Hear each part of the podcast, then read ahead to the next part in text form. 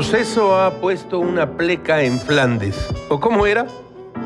En su más reciente edición, los editores de la revista se refieren a las declaraciones del presidente electo. Escuchen ustedes, somos libres y la verdad implica mensajes de ida y vuelta, porque se habla de la libertad de expresión y se niega el derecho de réplica. Quisiéramos estarnos cuestionando, quisieran estarnos cuestionando y que nos quedáramos callados.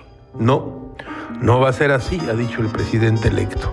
Tenemos que debatir de manera respetuosa, pero tiene que haber diálogo circular y libertades plenas y para todos, para que el que critique en los medios y el que es criticado tenga el derecho de réplica y voy a ejercer ese derecho y que nadie se sienta ofendido. Lo voy a hacer, dijo el presidente electo, de manera respetuosa.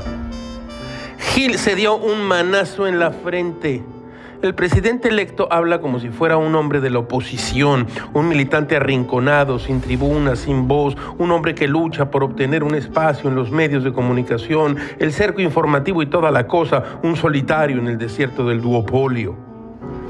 Gil informa, por si fuera necesario, que el presidente Líopez detenta el poder y qué poder tiene el dinero para acercarse a los periódicos, los noticieros de radio, los canales noticiosos de la televisión, domina las formas conocidas y desconocidas de presionar a los medios, podría dar un, manotazo como suelen dar los presidentes, hombres de mucho, de mucho poder.